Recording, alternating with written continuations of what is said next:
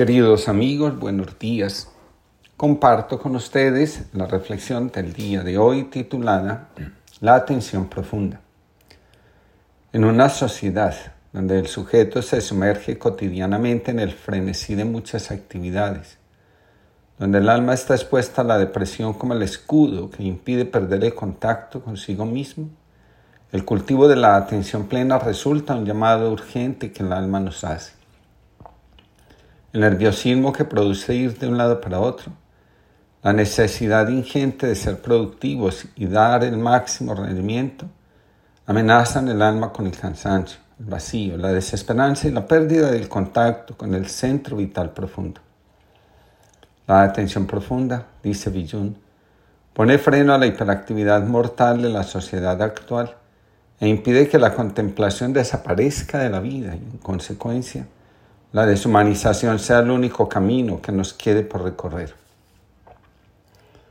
Las lluvias monzónicas habían llegado a la India. Era un día oscuro y llovía torrencialmente.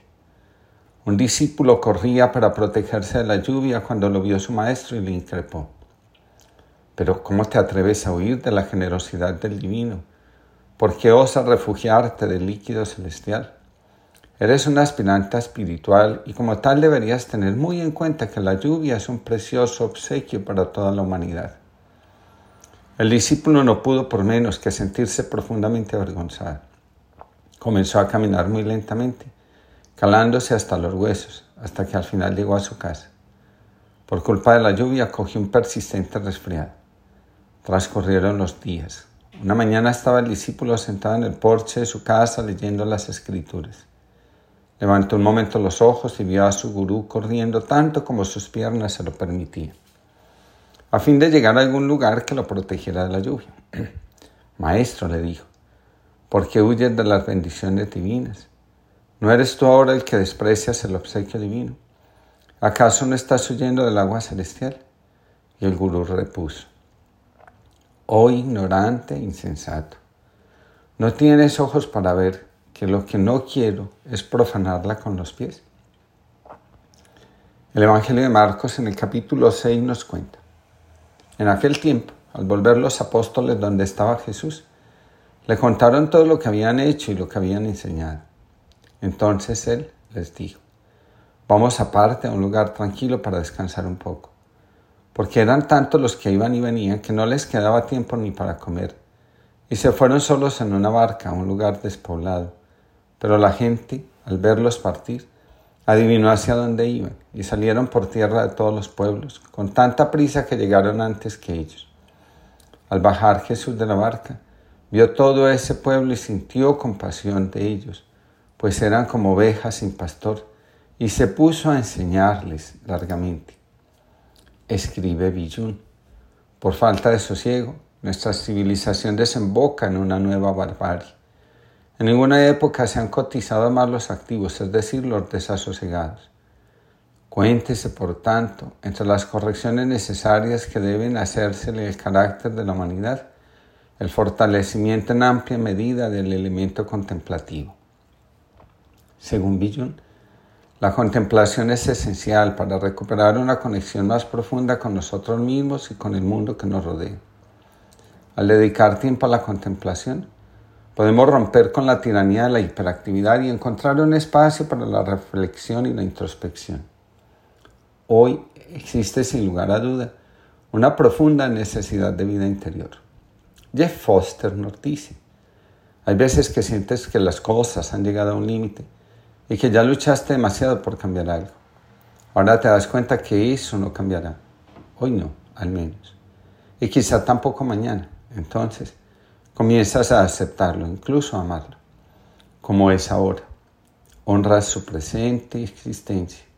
Tu resistencia desaparece. Recuerdas que tu paz interior no depende del cambio de la ausencia de éste. Tu paz no cambia con las estaciones.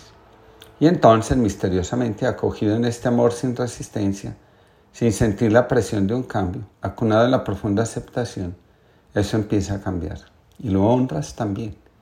A veces la impotencia contiene un gran poder. La mente no está a cargo del cambio. Un autor, como Taylor de Chardin, hombre de fe y ciencia, escribe, adora y confía, No te inquietes por las dificultades de la vida, por sus altibajos, por sus decepciones, por su porvenir más o menos sombrío.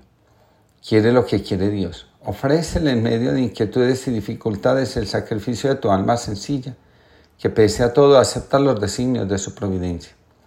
Poco importa que te consideres un frustrado si Dios te considera plenamente realizado, a su gusto. Piérdete confiado ciegamente en ese Dios que te quiere para sí y que llegará hasta ti, aunque jamás lo veas. Piensa que estás en sus manos, tanto más fuertemente cogido, cuanto más decaído y triste te encuentres. Vive feliz, te lo suplico, vive en paz, que nada te altere, que nada sea capaz de quitarte tu paz, ni la fatiga psíquica, ni tus fallos morales. Haz que brote y conserva siempre sobre tu rostro una dulce sonrisa, reflejo de la que el Señor continuamente te dirige. Y en el fondo de tu alma coloca, antes que nada, como fuente de energía y criterio de verdad, todo aquello que te llene de la paz de Dios. Recuerda, cuanto te deprima e inquiete es falso. Te lo aseguro en el nombre de las leyes de la vida y de las promesas de Dios. Por eso, cuando te sientas apesadumbrado, triste, adora y confía. No somos mejores que los demás porque hagamos, según nuestro criterio, mucho más de lo que ellos hacen. La grandeza de nuestro ser no se mide por el número de actividades que hacemos a lo largo de la jornada. Lo verdaderamente importante es la entrega del corazón, que seamos capaces de darnos por amor al otro, a nuestra vocación, a la misión a la que fuimos llamados. El mundo no se santifica por el activismo, sino por el amor que somos capaces de entregar. A Dios le interesa mucho más nuestro corazón que nuestras acciones. En el Apocalipsis el Señor dice, no tengo ningún reproche por todo lo que haces, es mucho y me agrada. Solo echo en falta una cosa, la ausencia de ese amor primero del que actuabas al inicio. Cuando el quehacer está desligado del amor, de la contemplación del silencio y de la quietud, se vuelve expresión y camino de esclavitud y huida. Etileso, a través de una de sus frases, nos recuerda lo fundamental. Hay que reconocer que en cierto momento ya no se puede hacer, sino solo ser y aceptar. En medio de la distracción que trae cada día y del afán por sentirnos eficientes, productivos y competitivos, conviene preguntarnos, ¿dónde nos encontramos con nosotros mismos? ¿Cómo hacemos para mantener el contacto con la fuente de la vida, desde la cual podemos tomar fuerza para transformarnos y hacer del mundo un lugar justo y fraterno? La respuesta es siempre en la quietud, en el silencio del corazón, en el recogimiento que nos permite sentirnos uno con el todo.